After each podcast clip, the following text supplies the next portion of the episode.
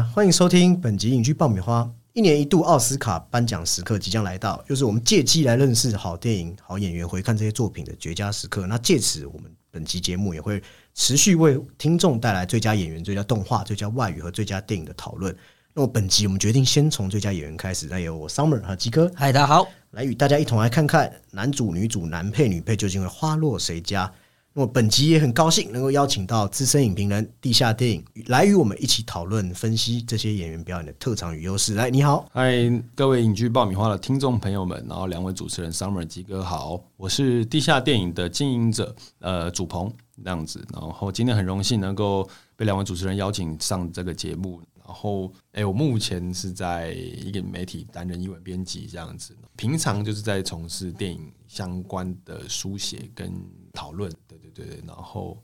然后跟大家聊聊奥斯卡的一些相关的一些话题，包含就是今年要今天要聚焦在男女主角、男女配角这个上面，跟大家聊聊。因为刚因为 Summer 也有有问到，就是说刚刚在私下聊的时候，他也有在问到说，哎，我是什么让我想要走上电影书写这一块的一个？契机啦，那我都同声回答说，那年是在大二那一年，我看了麦克汉内克的《白色缎带》，这个这时候开始的这样子。那因为在看到《白色缎带》之前，我的当然我看电影很大一部分，当然也是看说现在漫威有什么，然后或是。有趣的呃娱乐的动作大片有什么？我都大概是看这些的电影。一开始好像认识的电影入门都是从这边开始，因为它是一个怎么讲话题吧？对，那我我我我我我也很多是跟着朋友啊家人去，那大家看这些东西，我也是跟着看，所以我对电影那时候是一开始没什么想象跟想法的这样子。对，那在我大二那年，大概十九二十岁的时候就看到了，那时候在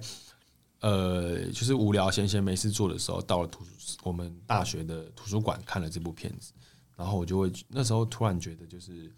嗯，被里面的影像的，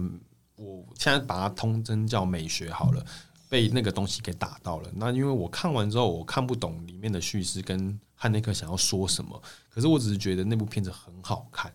到底好看在哪，我也说不出口。那我就觉得这件事情是很有趣的，就是它是对我来讲，那当时候的我是很冲突的。我明明看不懂，可是我还是能够觉得它很好看。那有点反常到我一开始一般对电影的认知，因为我觉得电影就是要看懂嘛，我一定要看得懂它的说故事在什么，我才会觉得好看，我才能理解它。可是对我来讲，《白色缎带》带来我带给我全新的叙事体验了，就是我明明不懂，可是它到底为什么那么好看？那我对这个东西就产生了一个疑问跟好奇，那我才会去开始翻书啊，继续看更多。有关这类的电影，然后慢慢慢慢慢慢慢发现，哇，电影的东西是那么有趣的，然后才开始觉得对电影着迷，然后才开始觉得，呃，电影很有趣，很好看。那不只是只有好莱坞的东西，其实世界各地的电影也都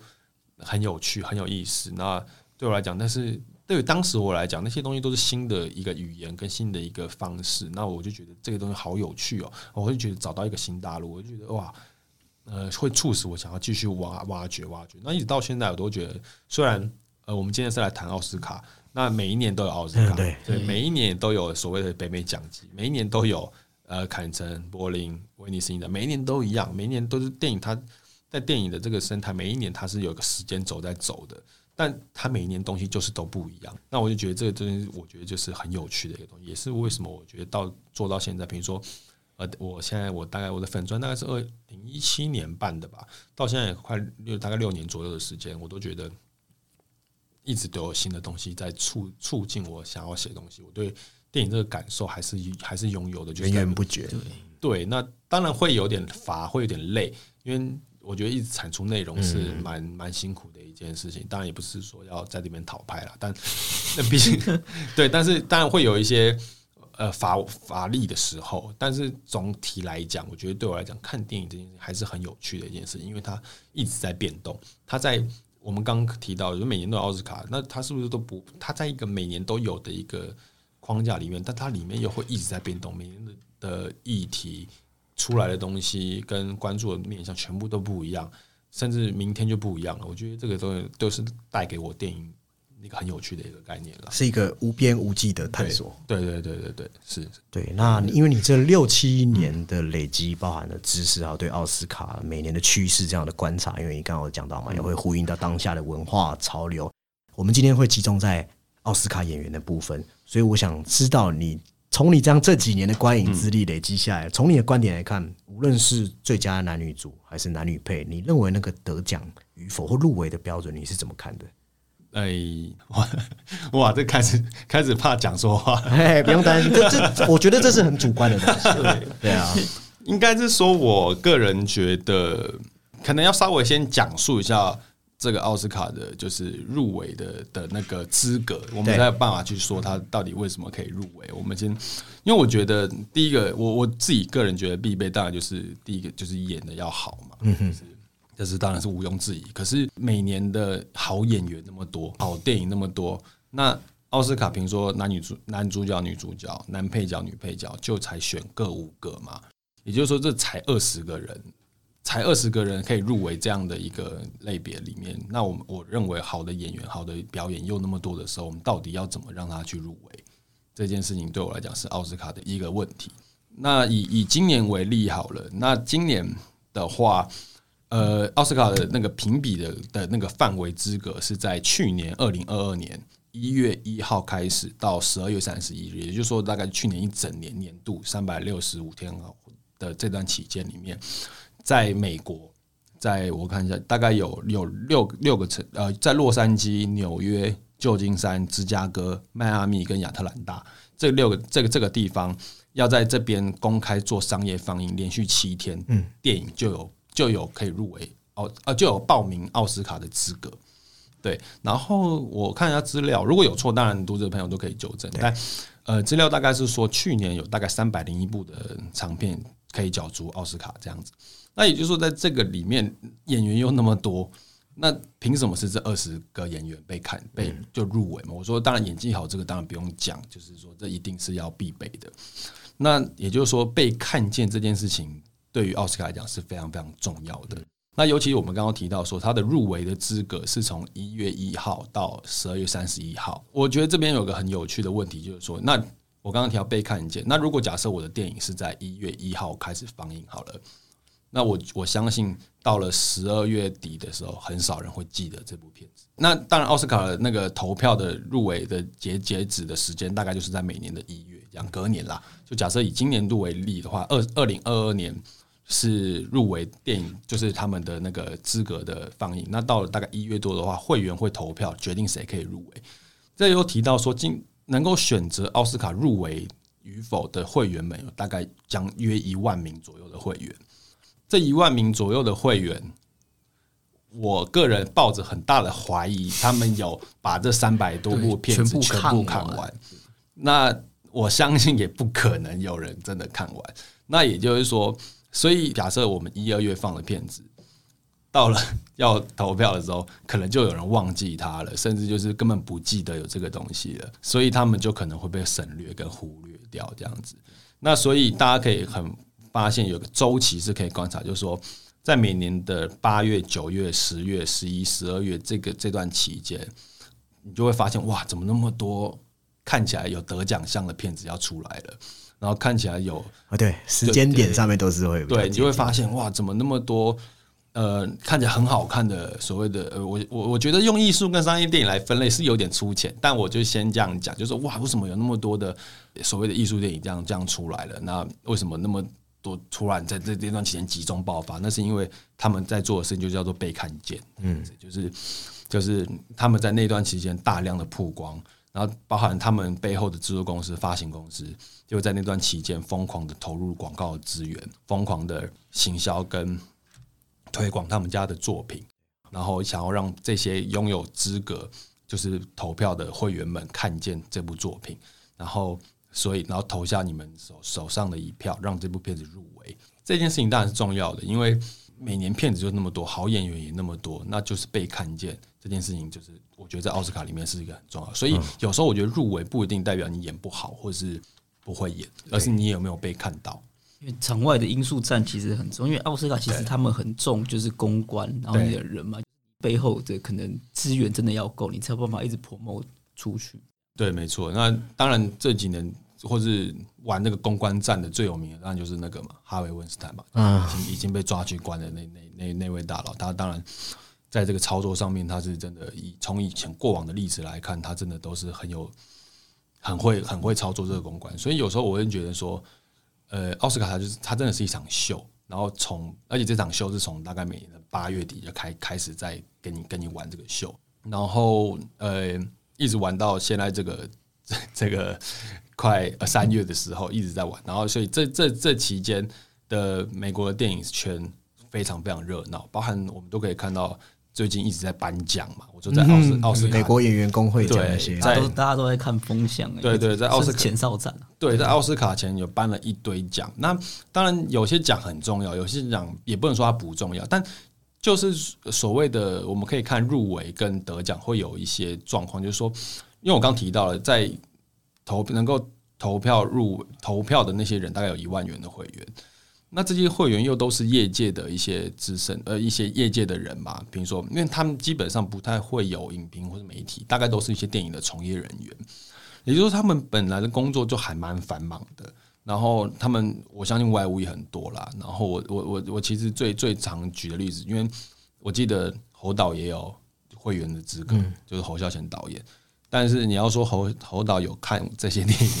我个人是不太相信啦。但我说这只是一个例子，那我相信一定有很多人是他们都没有看过电影，还去投票的，对。然后，但我不是说侯导是这样啦，对，当然不是，这样。对，然后，但我知道一定有些这样，或者是他们只看一些声量高的电影，就是那那这些声量高是怎么来的？那就是很多的奖项堆出来的，然后跟很多的公关话题操作出来的。那也就是说，在呃每年八月、九月的时候，当然八月底，当然大家都会知道有威尼斯影展，对啊，这是秋季的，就是所谓欧洲三大影展的最后一站，然后它在八月底，所以尤其是去年的威尼斯影展更夸张，他们其实他们我记得他们选六七部的美国电影，那说对于像比如说《布朗》就是《金发梦露》，嗯，然后呃《金鱼老爸》，伊尼瑟林也是在，哎对，伊尼瑟林也在，对，女妖也在威尼斯首映，然后也拿了剧本奖跟男主角嘛，呃，Netflix 还有一部就是那个中游，就是那个。哦对 A 对 A G I 的那部部分真实为对对对就是名字很长的，对，所以很多对于奥斯卡有野心的，也都会去威尼斯。那其实威尼斯近年也变成奥斯卡的一个前哨站的一个摇篮嘛。比如说罗马、越来越爱你，其实都在那边放。争宠其实都都在那边出来。然后到了威尼斯结束之后，就是有多伦多影展，对，然后开始接下来有特留赖特留赖的纽约影展，各种这样的影展去堆一个声量出来。所以在前期这样的一个状态里面，在所谓的影评影评圈或是在媒体圈里面，他们就会有一个声量会堆叠出来说，今年他们认为最好的电影是哪些，然后开始慢慢会有一些奖项开始公布，比如说美国，因为它的州很大嘛，他们各州都会有影评人协会，那就开始公布一些他们的年度的电影。然后觉得他们自己当然每个影评人协会都会有颁发自己的一些最佳电影、最佳导演、女主角、男主角，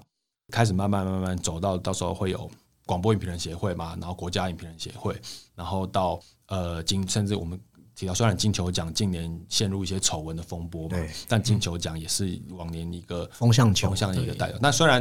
金球奖的评审组成是记者，就是他们是一群在加州的一些记者这样子，虽然他们不不直接跟奥奥斯卡的投票会员有关，可是这些人我刚刚提到那些奖项都跟奥斯卡的会员可能没有直接关系，可是他们对于这部片子累积的声量有一定的帮助。就是说，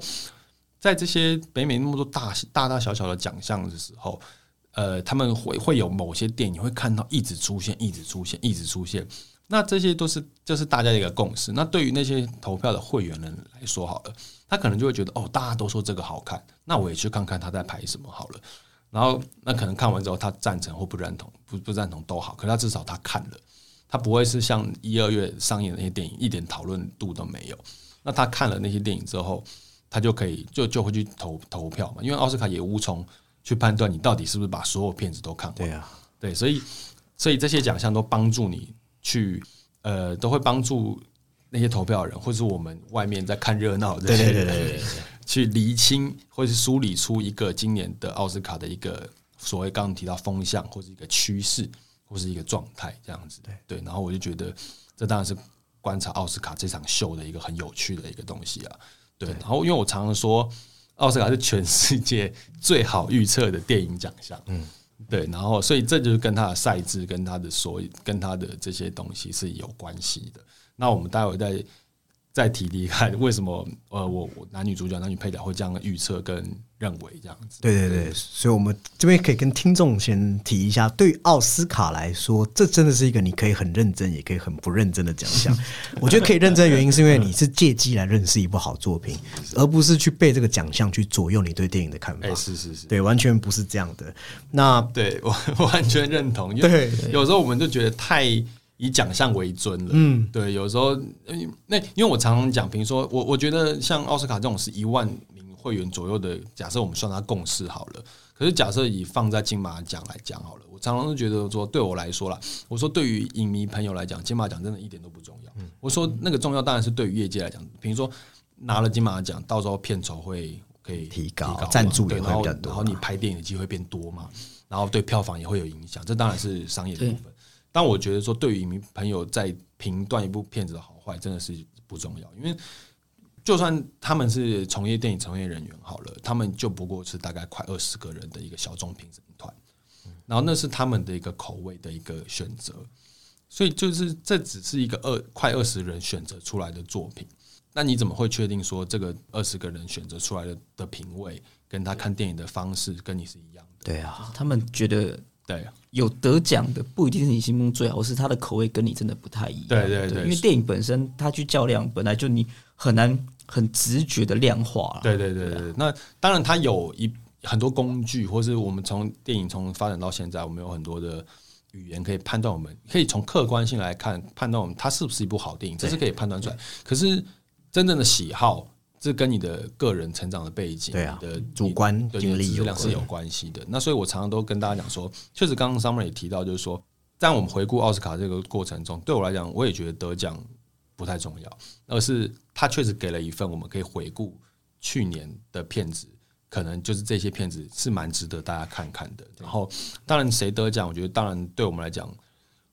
锦上添花。对对对对，那那那当然就是，但是这些片子你喜不喜欢，或是他得奖是不是就代表他真的好，或是代表他真的不好，或是没得奖是不是就代表他不好，或是代表你就一定要喜欢？这个当然就是不是绝对的。对，答案还是要回到听众对或对观影者就是你自己自。己去决定这样子。我常常觉得这件事情呢，到现在越来越重要，尤其是在现在这个这个这个这个年代，就是说那么多假消息，那么多、那么多短影片，那么多注意让你分散的事情，那你要怎么选择去阅读，怎么选择去观看，这件事情变得越来越重要，然后去选择你自己喜欢的东西，这件事情变得非常重要。对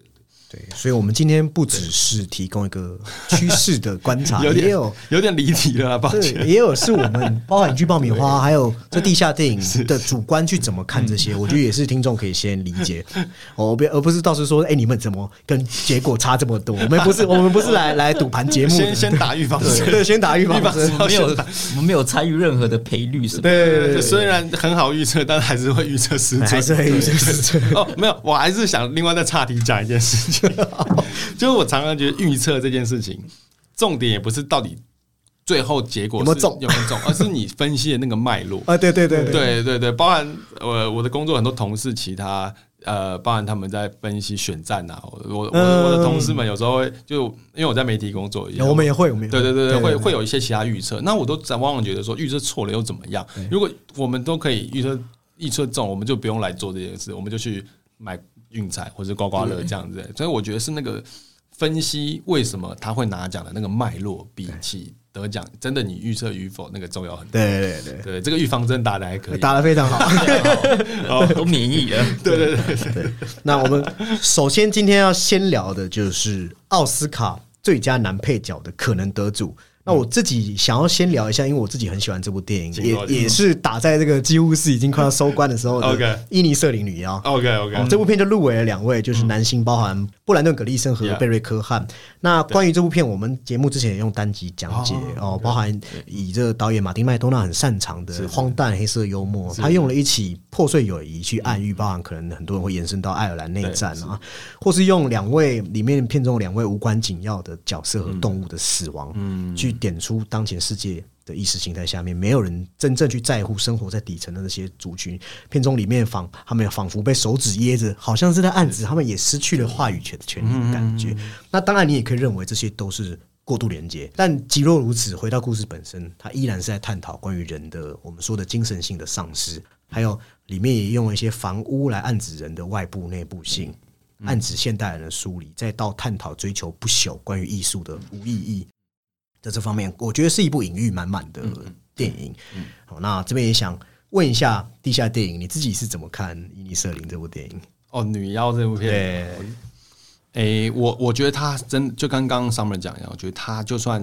我们不要想他是跟艾尔的内战有关好了，他依然是一个剧本非常非常好的对作品。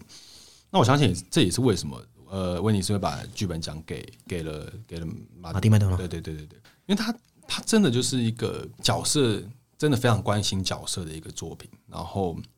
从我我想我我觉我觉得刚上面讲的真的非常好，就是他在各种剧剧本的转折、编排上、编写上都是非常非常出色的，即使没有跟内战联想，都很出色这样子。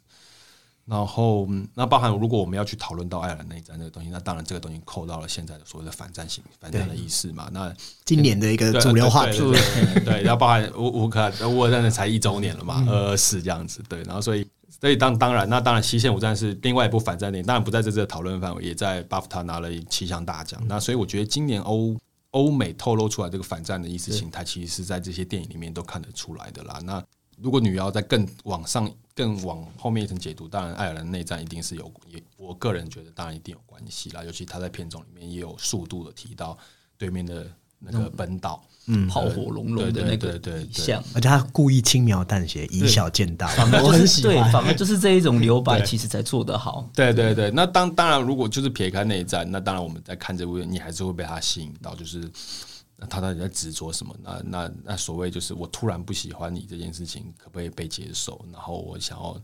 不要来吵我这件事情，可不可以 对荒谬。然后我觉得对我来讲，克林法罗那个角色，从一开始我们大家觉得他很无辜，他到底怎么？后来你会觉得有点讨厌那个角色，就是对方已经拿了手指来跟你，就告诉你说不要再来烦我，可是你都还要再继续去继续往下探讨，那是不是就是你的问题了？然后我说这整个那个角色过程，你会很容易就容易进入那个叙事里面。对我说，我个人也是蛮喜欢女妖的，对。那这两个演员呢？就男配的这两个演员，你是怎么来看他们的在剧中的重要性，或是他们得奖的可能性？我只能说，今年的我先讲结论啊，今年的男配角绝对是关机威的。呃我也我也觉得，我相信对 Summer 一定大家都这样认为的。就是我们有两套表，就是我们喜欢的跟 对我知道真正觉得他可能会得奖的。对，那 那我觉得，当然女先讲女妖好了。我觉得，但我觉得 Barry o 很呃，在今年的表现来讲，大当然是就是呃很重要的一个很重要的一个男性。比如说，我我记得是他从那个圣路之死圣路之对对死圣路之死，对对对对，跟那个希腊那个导演突然忘记尤格兰西莫对对对，兰西莫，兰西莫，对对对，哇，Summer 真的是资料 库，对兰西莫，对，那从那部开始，我都觉得哇，他真的很很很适合演这个角这这这类型的角色了。那当然后人后面有一些转型的尝试。那他在这部里面，当然他的发挥的戏份不不像那个 Brandon Grayson 他那么的那么的有有那么多场突出的戏份也对戏份的部分。那其实我们常常在讲奥斯卡这个东西，我们常常会讲说一个演员有没有他的得奖场啦，就是说有没有一个可以让他发挥一个。Moment 对那个那个 moment 到底有没有可以让你觉得哇就是他了，给给他票？那我觉得当然 Barry Cohen 有点缺少这个东西，但是他在整体在撑起那个有点诡谲，然后又不能太过抢这个小岛氛围的那个戏上，我觉得他真的是做的很好。对对，然后他当然包含里面的，我觉得包含里面的女妖，包含这个 Barry Cohen 里面演的一些怪怪的小屁孩，都对，都是 都是撑起这个那个所谓的呃独立的，甚至有点带着幻想、奇幻的色彩，那个国那个国那个小岛上的一个很重要的一个氛围。可是我就就觉得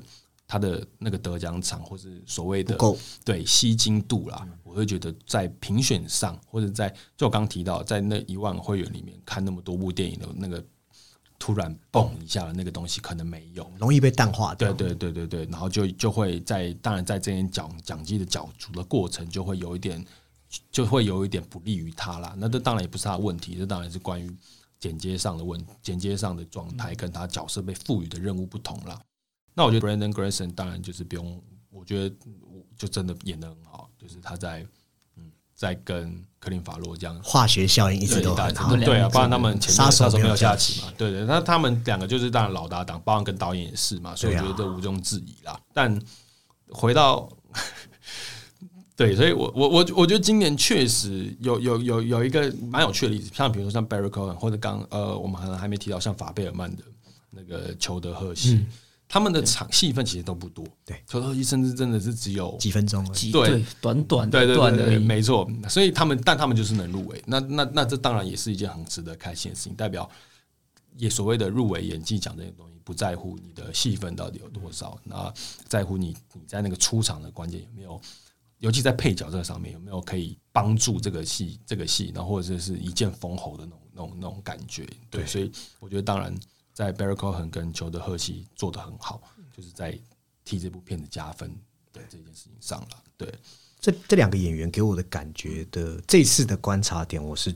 觉得是类似的，因为布兰顿·葛利森他一路演绎对各种角色扮演，包含可能比较多主流的人会知道他演过那风眼穆迪角色。哦，对，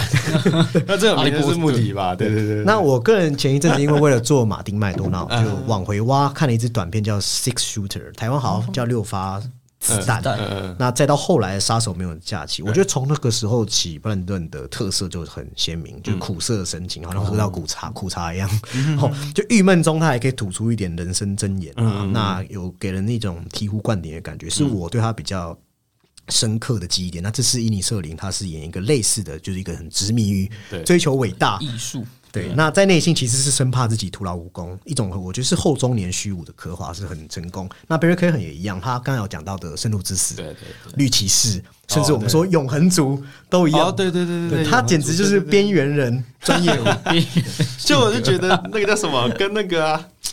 我就觉得很怕他们被定型。不是那个那叫什么，那个法贝尔曼那个爸爸，那个什么忘记了，保罗丹那个 Paul Dano，对对对对对就是每次反派就是他们，然后边缘人就是他们。然后然后真我真的超开心，法贝尔曼终于让那个 Paul Dano 演到一个看起来好像很善良、很正向一点的角对色。对对对，不要再给我反派了。对对对。我觉得地下电影的观点跟我们前 前几集有讨论到，就是说他演边缘的人演到自己都不边缘，当然是好事嘛，因为快成为主流片商找这类型角色的宠儿。第。一首选对啊对啊是但至于蝙蝠侠，小丑都暗示说未来会找他扮演。哦，Barry Cohen 嘛。一个，反派，但是我觉得 barracone 在里面其实他还是有一个很重要的一个算是点睛之笔，因为他其实，在那个城镇算是真正意义上的最底层，但是你可以看到他其实，在精神上未必是这样子，嗯因为他其实可能他可以看得出，就是柯林法到最后最后的那个算是就是比较过分内心的作变质啊为，对对内心的变质。然后或者是说他其实诶、在餐桌上他好像好像还会讲一两句，还会讲一两句法文这样子。可是你看最后付出生命的是他，对，对，所以我觉得他在里面其实就是他有一个呃比较不可替代的的一个呃的一个位置。可是我我我一直在想，因为这件事情我到现在都还想不透了。我是说，当然读者可以，我我一直在想说，因为预言不是说两有两个生命会死掉嘛，然后但所以当然我们从我们后面看到就是一个是我先暴雷了，如果还没看了就就先不要听。但总之就是说驴子跟 Barry Barry Cohen，很演的 Dominic。但我也在想好奇说为什么是他们两个，然后哦，你是说为什么影片要用这样的，方式来然后我不确定是不是我对爱尔兰内战的了解不够深入，所以没办法理解驴子跟 Cohen 所代表的一个意义还是什么。但我我到现在都还不知道。我倒觉得这是一种很荒诞的呈现，就是连女妖她都变成了一种，因为马丁麦多纳的作品在我心中一直是一种很反神学，嗯，很反宗教的、很后现代的感觉，所以。对他来说，呃，可能过往的爱尔兰人很相信这个报上女妖啊，或者是什么的，那他连这件事都被他解构了。意思是说，大家把这种东西奉为圭臬，结果他其实根本一点都不准确哦。他他觉得那个女妖好像看透了这些，其实根本就看不通。这座岛本质上就是个荒对，诞的存在。因为生死本质是比较无常的，但是大家会呃追求那个预言，就有点像那个商店的大妈，就是很想要得到一个什么消息的感觉。我觉得是这种。我自己觉得是这种这种感觉。可是因为我觉得以结果论来讲，他确实还是预预言。对对对啊啊，还是被他摸。我都说的是 那种瞎打歪歪打正着了。对我只是好奇，为什么是安排他们，而不是比如说马？我说有那么多人可以死，对对对，仅对，但我我不知道，我只是你也可以说他预言根本不准啊，因为有人在意这两个人嘛，对啦，对不对？对，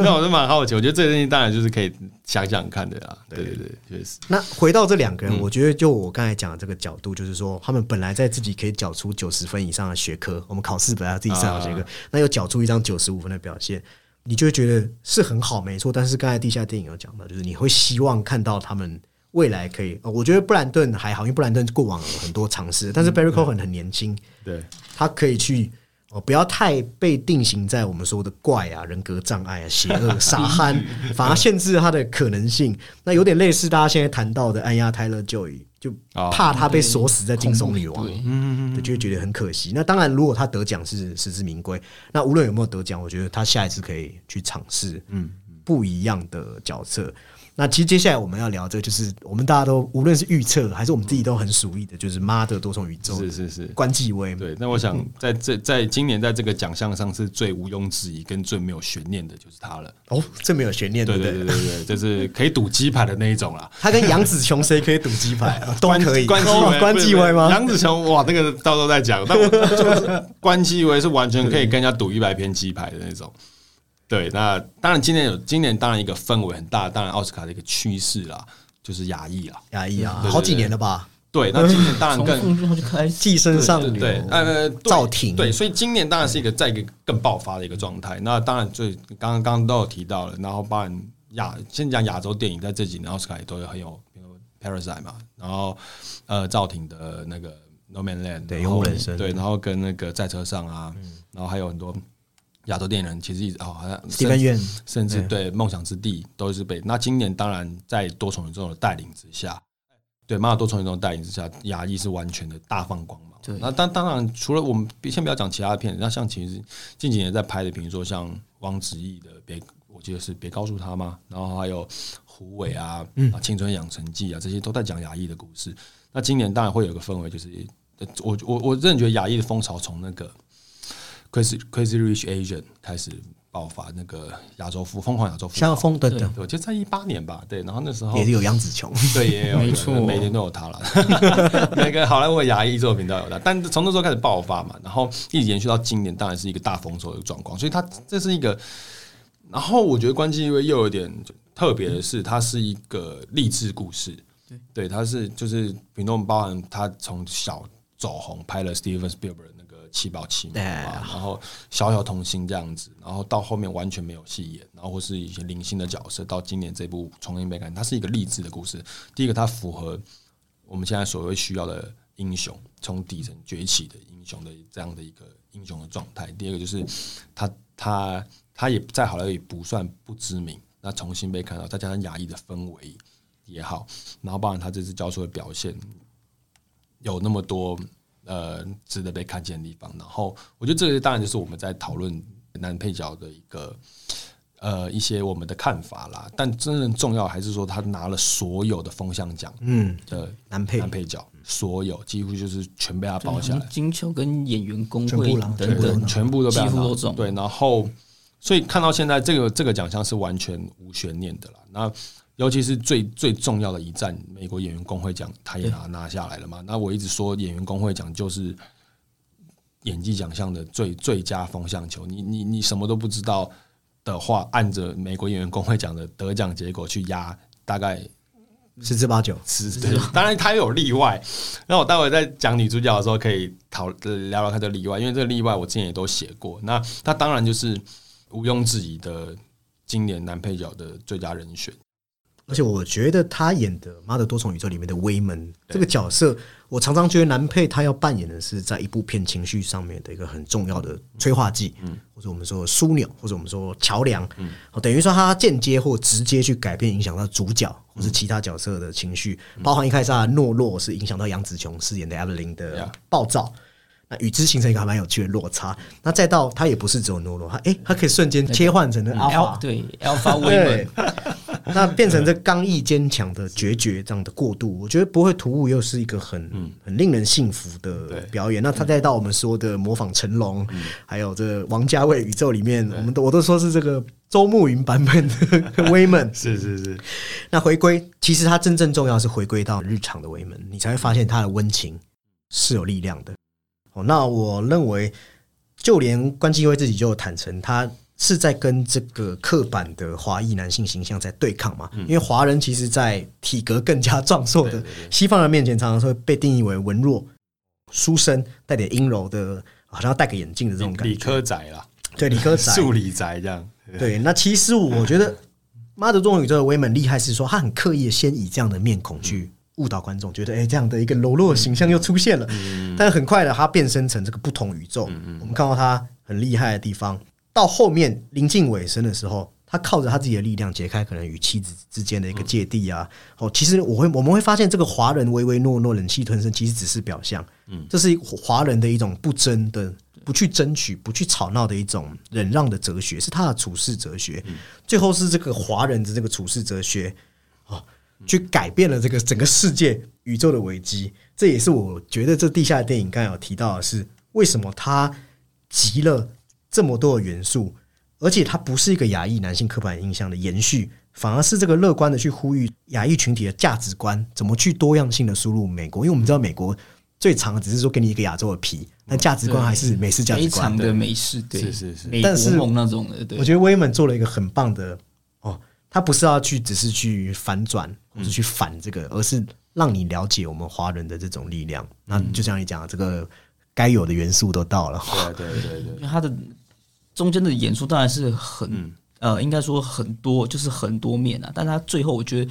升华的那个应该是他跟 Evelyn 最后的那个，就是要一起呃要一起报税的那个东西。呃，在发了多红宇宙，把他的精神性又再往上一层。嗯嗯对，那我觉得当然很吃风向，是因为他有关于他戏在戏外的那个很励志的那个人生的连接。对。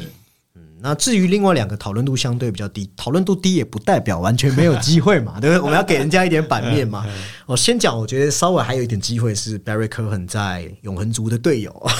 饰演黑人科学家那位的这个布莱恩泰瑞亨利。嗯，他这一次是在珍妮佛劳伦斯制呃，算是有参与制作，然后又自己演演出对新片中叫做乔治彼端。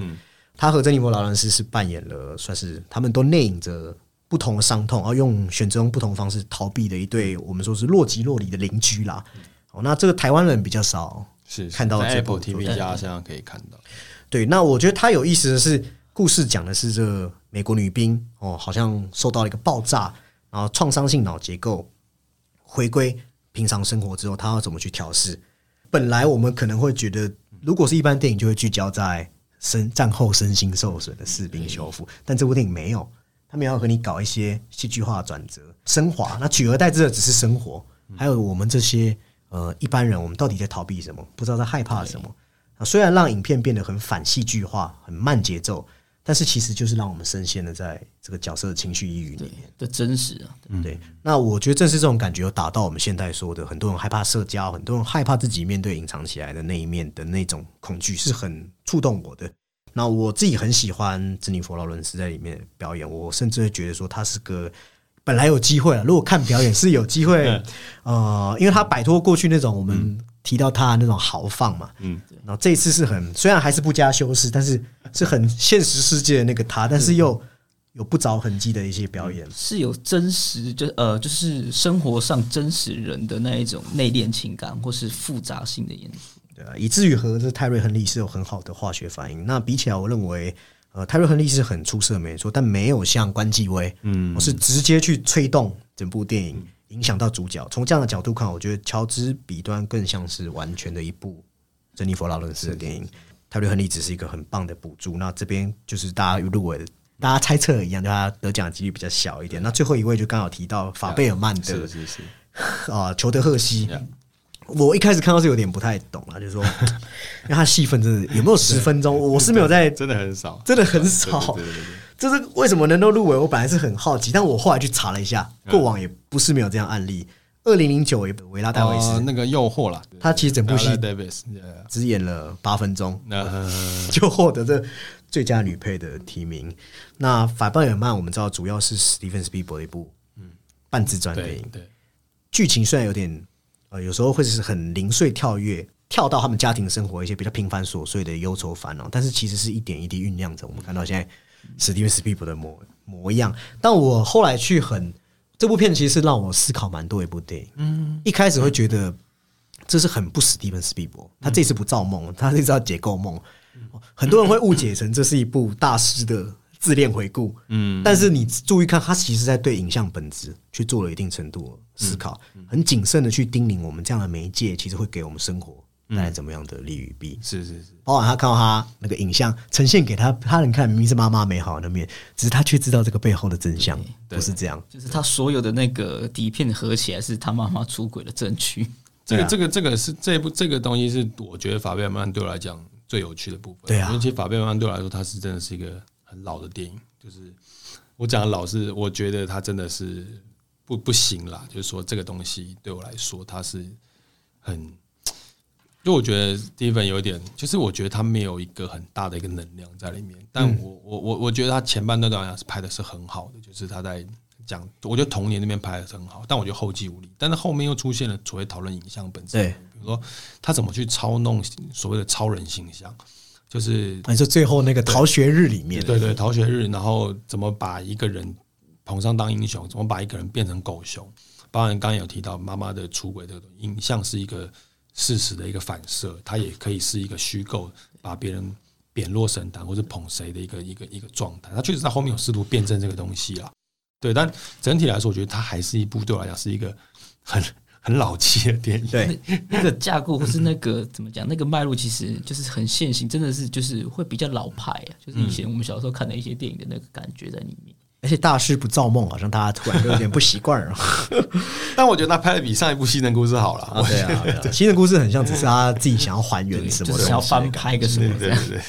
对，那我我们后后面之后在最佳电影的时候，这一趴还会再做一哦对你们定程度。再慢慢聊。对，但裘德赫西这位老戏精吧，因为真的很八十几岁了。他有意思的是，他上一次入围是在一九八零年，相隔达长达四十三年。哇，是奥斯卡史上这个提名最长的间距。嗯嗯那我认为他就是催化那一段而已啊，就是说男主角的外婆过世的时候，他叮咛他说，以过来人说，哎、你和你妈妈的那个艺术魂，你走向这条路要付出什么代价？与其说他的演技很重要，不如说那场戏很重要。因为我启发性的台词不是说，哎、他不是问他就舅公说，脑袋塞进狮子嘴里是艺术嘛？那他就告诉这个小史蒂芬斯比伯就 Sammy 说，没有没有，没有你塞进去只是只是胆子大，我保证你不会被狮子咬掉头脑才是艺术。那我自己觉得这一段话当然对这个剧情有很大的影响力，但是你说他的得奖，我觉得这次入围可能还是鼓励的性质居多。而且对我来讲，他的那个入围有点挤掉了同剧的 Paul Dano。啊，对对对对对，有有 有这样的感觉。对对对，所以这一趴总结来看，正如我们前面提到那几点，我们自己这边的分析也是觉得应该会是是是落在关继伟，关继伟，那再不然就是女妖那两个人。对，就是如果你要开放这个 对后面的这个其他答案选备案备案，对，那那那可能对，那是我们包含我们个人喜爱和风向。那对。最终我觉得答案都会是关继伟，对，我觉得他真的是今年几乎没有悬念的奖项，就是他了。碾压。我觉得是哎、对，其他我对我来讲，今年还蛮乱的，但男配角这个位置上，我觉得是不是十拿九哎、你讲到关键字还蛮乱，那再来这个讨论，我觉得是真的真的很激烈的。对啊对啊最佳女配角，真的好好可怕，就是我们一样先来刚才聊刚才提过的《妈的多重宇宙》，因为受到的瞩目比较多，我觉得自然就像你讲嘛，就是被看见了嘛，对对 对所以受到评审青睐，也得到两个提名，包含这饰演剧中的茶税大魔王的杰米里寇蒂斯，对对对，还有代表虚无魔王这什么 Juba Tupaki 的 Evelyn 的女儿哦，对，中文叫徐伟伦啊，或者 Stephen Lee 旭。那先从这两个人聊起，我想问一下，这嗯地下电影你是怎么看这两个角色？他们两个有机会吗？我 我觉得哇，你配角真的很难，真的真的很难。那 那你自己的喜好也可以啊。我我我的喜好，在在从这五部，我先讲我的喜好应该是周红，就是嗯监狱老爸的周红。但我觉得今年的我我自己觉得还是 Jamie Lee Curtis 可能机会大一点点。那当然，杰米里寇蒂斯跟徐伟伦这两两个人在在选，我会选徐伟伦啦。但我我我我个人倾向预测这个奖项会是杰米里寇蒂斯，因为这这是他第一次入围奥斯卡嘛，他也是一个在好莱坞界很久了对，然后也是很有声望的一个一个演员，包含他也他我记得他也拿了那个嘛演员工会演员工会也是他嘛奖，对我觉得有点那种感觉，就是说哇，呃，徐伟伦还有点嫩。就是还有点有点菜。然后我觉得在一些比较守旧的一些势力上的投票会选择杰米里寇蒂斯这样子。然后，但我觉得在表演程度上，对我来讲，当然徐伟伦会是很重要的，因为他能够接触杨子琼跟关继伟的戏嘛，然后他能够要跟他能够要展现出他在对于妈妈的不满。然后甚至最后变成一个大魔王的角色，然后最后要回归到现实，怎么去被和解也好，或者那个眼泪那些东西，我就觉得徐伟伦做的都还蛮好的这样子。对，然后但我觉得这两个要要要要要选喜欢，我就选徐伟伦啦。但如果要选得奖，会选杰米里寇蒂斯会拿奖，这样是这样。我自己看杰米里寇蒂斯，我觉得他有一件蛮难得的事可以跟听众分享，是说一般。演员在投入这个宣传的时候，可能就是签订戏约嘛，哦，该跑的适应会，该跑的客映会给他跑一跑。但你有特别注意到的话，他在这个《妈的多重宇宙》的宣传阶段，他很多是自发性的，无论是在社群还是在公开场合，他不断的表达对这个剧组的热爱，哦，对这导演才气的欣赏，还有好像记得是金球奖吧。他看到杨紫琼得奖的时候，哇，他比本人还开心，他非常激动。那还被做成迷音，所以这种真诚是会让你去喜欢他。而且他在讲到这个角色的时候，他有说，他现在已经不管人家怎么看他，大家都说那个大家记忆中的瘦瘦，他们辣妈辣妹里面瘦瘦的他嘛，那大家都以为那个是假肚子，尖叫女王嘛。他说没有，我这是真肚子。所以他有说，这个六十三岁的他其实已经进入到一种很超然收放自我，他在。找到一个真正的自我，他不想再隐藏自己。那这样的价值传递，我觉得是还蛮珍贵的。那徐伟伦当然是比较偏 drama 一点的演出嘛，对。但是真的是受到角色特性，还有剧本，他东西就是比较油门踩的比较重，这样就一直外放。对对对，他的 drama 那种变身，还有激动的青春期少女，那变身大魔王，我就觉得很像在少年漫画里面，就是那种西索啊，那种游刃有余的感觉。他又有拿捏好分寸，不会说这个整个人就沦为卡通化了。啊，毕竟他其实是一个故作姿态来隐藏自己彷徨的角色。那这点掩盖自己靠向虚无主义的那种感觉，我觉得这个是是很有魅力。虽然没有你刚才讲的那种太标志性的 moment 的演出瞬间，那还有大开大合表演，还有你讲的年纪跟这个历练，可能距离奥斯卡还有一点点的距离。那再来讨论是我自己觉得，我自己觉得其实我也很喜欢的周红，因为他演了我的金鱼老爸。那在片中是呃布兰登·费雪饰演的查理的曾经同志伴侣的妹妹兼看护。哦，那这部电影因为前一阵子有引起一些讨论嘛，因为戏里戏外布兰登·费雪的重生。那这点我们大家在男主角那边可以聊。那我觉得每次讲到这 Aronofsky 的作品，那种向死而生，哇，人类一步一步迈向毁灭的特质。你会看进去吗？第就我说，哎，金鱼老爸这个，对啊，或是 Aronofsky 的这种作品，他东西每次看完都会觉得，呃，心情不好。对，然后觉得为什么要那么自虐这样子？对，但我还是觉得金鱼老爸是一个好东西、好作品啊。然后虽然他在今年的奖季在外媒的评价不算太高，但我还是觉得他是很那个 Darren 的作品这样子，包含提到了惊悚片，它是很作者标志性的电影，然后包含。我觉得我喜欢他们的剧本跟他空间的拍法，包含他是其实我我没有实际查他到底多少预算，但我相信他的预算应该不高，就是他基本上是单一场景里面拍完成的作品嘛。那我觉得这件事情是很吃导演功力的，因为你的调度，你的演员在里面要怎么使用，对走位那些，对你的摄影机要怎么摆放，然后要怎么让观众一直有兴趣看这个这个男人在这个屋子里面两个小时，我觉得这件事情是考验导演功力。很很极致的一个一一一件事情，那我觉得戴人真的做的很好，这样子对。那我觉得剧本，我我自己是很喜欢他这次的剧本啦。当然在各方面都被忽略掉，但我觉得也没关系。但我觉得周红的演出对我来讲是很棒的，对，我觉得他反而是就是《金鱼老爸》里面算是最自然的，因为对于周红这样的角色，他看着主角算是。一蹶不振嘛，无论是指肉体上还是精神上啊，那越来越吃肥的体态，你要看着这样子，自己还算在乎的步入死亡。那他演的这个角色叫栗子，他本来是可以很情绪化、很失控、很担忧，但我很喜欢的一点是他没有，嗯，因为他其实前面我说他已经体会过这至亲身亡的感觉，已经看淡人世间那些道貌岸然的嘴脸，所以让这样一个角色，我觉得他演的是很通透的，就是很成功把他的外在和内在这这些细微处整合起来了。累积成复杂，但是是个可信的角色，所以他不管是言行举止还是表情、眼神都是很到位，和布兰登·费雪对戏，我觉得是恰到好处，而且配合的很有默契。所以他是以一个生病的故事人物，你刚才说那个房间嘛，我觉得那个房间很像他精神的具象化。那和一个照顾者这样的搭配，就会让观众觉得这是一个浑然天成的一个整体。那再来这个，我其实蛮想问地下电影的，这个这个很敏感的议题，就是呼声非常高的这个黑豹二嘛，因为哦对呃牵扯到这个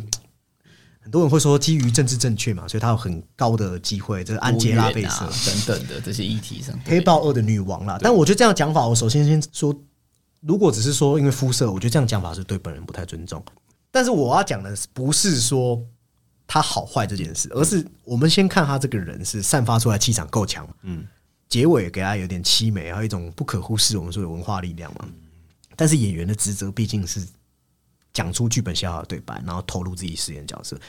力所能及的就是这样了。那如果故事真的不吸引人了，故事真的我觉得偏无聊的时候，那我比较去比较难相信这样的角色可以在影迷间有引起很大的共鸣。所以想问一下，你怎么看他有机会突围吗？尤 尤其他又顶着那个漫威首部获得演技奖项对光环，对对对对对对对。但我还是觉得，就是在这部片子里面，虽然 Angelabassett 她的呼声也是蛮高的，但我会觉得对我来讲，就是片子没有帮助到她。对对对，然后这个角色对我来讲也不够深入。对，我觉得就是可能要双向来讲，就是片子没有帮助到他，然后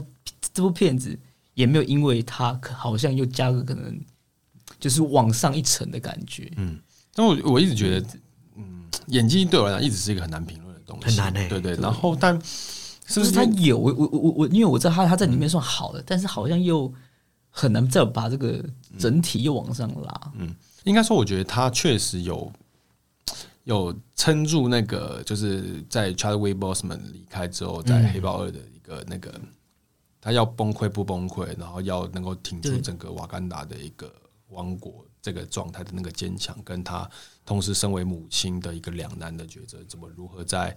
国家与呃亲子之间的牺牲，包括他那场爆发的崩溃的戏，就是他他说他牺牲还不够嘛，他他看到他的儿子，然后女儿又被绑走，然后整个国家就是处在一个很乱的状态下。那那场戏，当然我会觉得他演的很好，但我觉得政治正确这件事情，不知道为什么我在近年在奥斯卡这个现象里面，我好像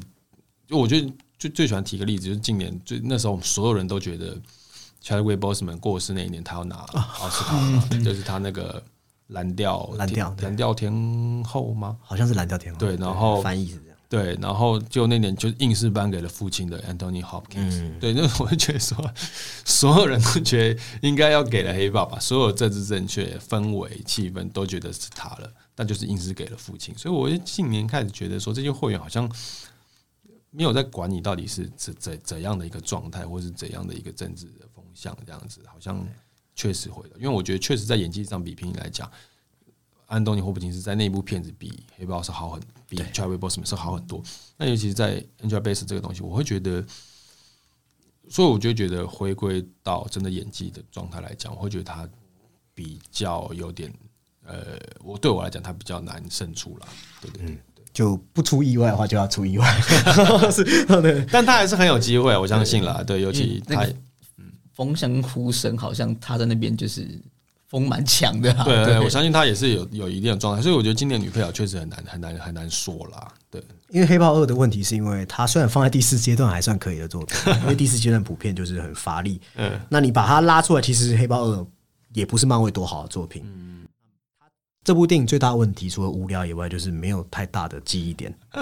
你抓不太到一个主轴。你苏丽表现很好啊，但是他撑不起主角。钢铁心莫名其妙嘛，你真的不知道他在干嘛。那个动这个起源跟动然后逻辑反派感觉本来哦，异族的反派要讨论一些比较深入的事情，就他的逻辑也莫名其妙。还有女王和他的护卫，那个主次很乱，人物梳理不开，所以也让这个最佳女配你会搞不清楚他是要辅助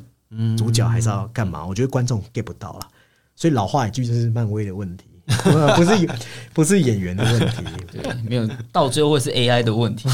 好像 A A I f i g 都是 AI。所以最后则是伊尼瑟琳女妖，我我自己算最喜欢的。我觉得她会是有机会是黑黑马，马对，饰演妹妹的呢，凯莉肯顿。对，她在我记得她在巴夫塔也拿了，也是她吧，对不对？对奥斯卡也是也是也也记得是她这样子。对他确实，我觉得我是也蛮喜欢他的表演啦。对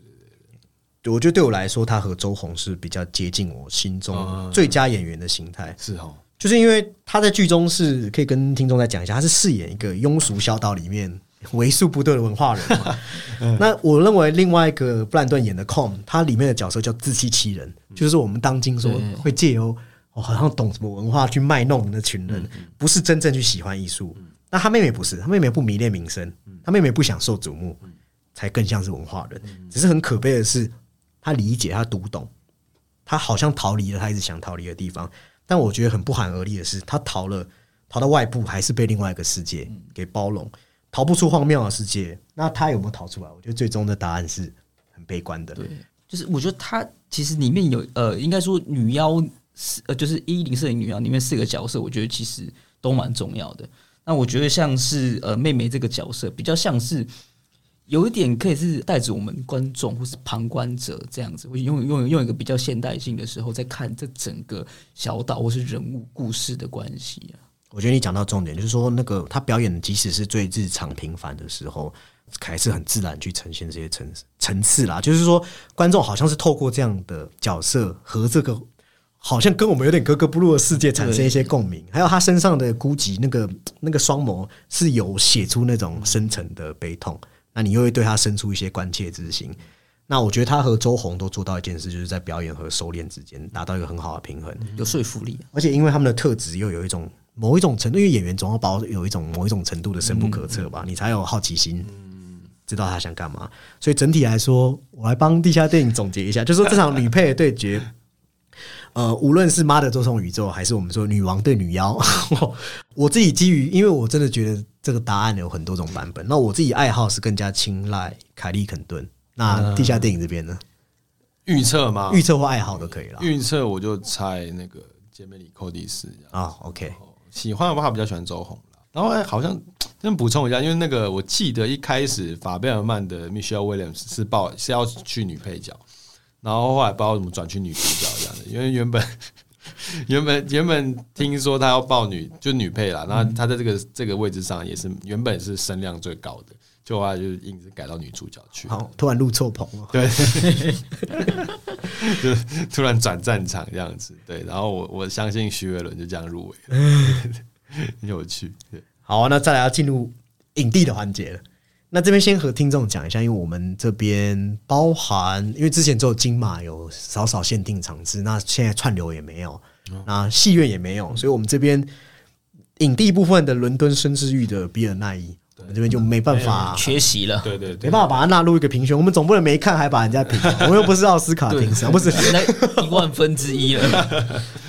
那我这边想先提一下的是《猫王艾维斯》，嗯嗯嗯，那这部片应该不用多做介绍，因为就是讲一个猫王的类似传记的电影。那导演是之前大亨小传的这个嗯巴兹鲁曼，其实有延续他的风格啊，就是说很华丽的美术，还有那种分屏跟音乐轰炸。那整体其实还是我们在讲自传电影你想象到的风格，就是有点冗长而已啦。那因为我自己年代的关系，其实我我跟地下电影。对，是同一辈人。对，刚才听到年纪之后是同一辈人。对，那我们也不可能是什么猫王通啦。那对于外界争辩的，例如说这次饰演猫王入围影帝的奥斯汀巴特勒，到底演的像不像猫王，还是说太油了？其实这个我们没办法给出一个很确切的答案。我也不认为要去评断他演的好不好，是要从他像不像猫王，或是有没有百分百还原来决定。那这边地下电影怎么看这个奥斯汀巴特勒？有机会吗？有，我觉得目前当然最最跑在最，啊我觉得今年三个都有机会，就跟啊就是 Austin Butler，，然后科林法罗、布兰登费雪布兰登费雪这三个，就跟那时候我记得《游牧人生》的那个女主角一样，那一届那三个我都觉得很有机会。呃，《游牧人生》的弗兰西斯麦朵曼，然后《蓝调天后》的 Viola Davis 跟《花样女子》的凯莉莫里根，这三个那时候也是站到最后一刻啊。然后我觉得今年的那个男主角是有点像这个状态。那对我来讲，我我会再压布兰登·费雪一票啦。但我我觉得刚刚上面讲的奥斯汀巴勒是绝对有机会拿了拿这个位置上的，因为我觉得当然确实这就是一个传记电影。那传记电影大家也都知道，在过往奥斯卡的演技项目来讲，它是很吃香的一个题材的的的电影嘛。过往可以去翻一下记录，王者理查，对，很很多嘛，都是比如说或者是王者之声啊、铁娘子啊，然后呃啊，不知道为什么奥斯卡就是很喜欢这样的传记的一个一个一个入围的也多，对，入围也多，然后得奖的也有嘛，所以它是一个很吃香的一个一个题材这样子。对，那我相信奥斯巴的人一定还存在他有得奖的一个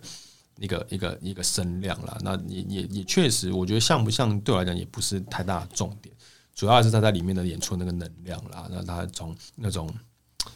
呃那种风光到那种被人控制住，然后到最后无法无法呃宣泄自己的情绪，然后最后一无所有的那个状态，他那个那个情绪的转折跟堆叠，我都觉得他做的很不错，这样子，对，也是一个好是一个好演员，那未来都很有机很有发展性，这样子。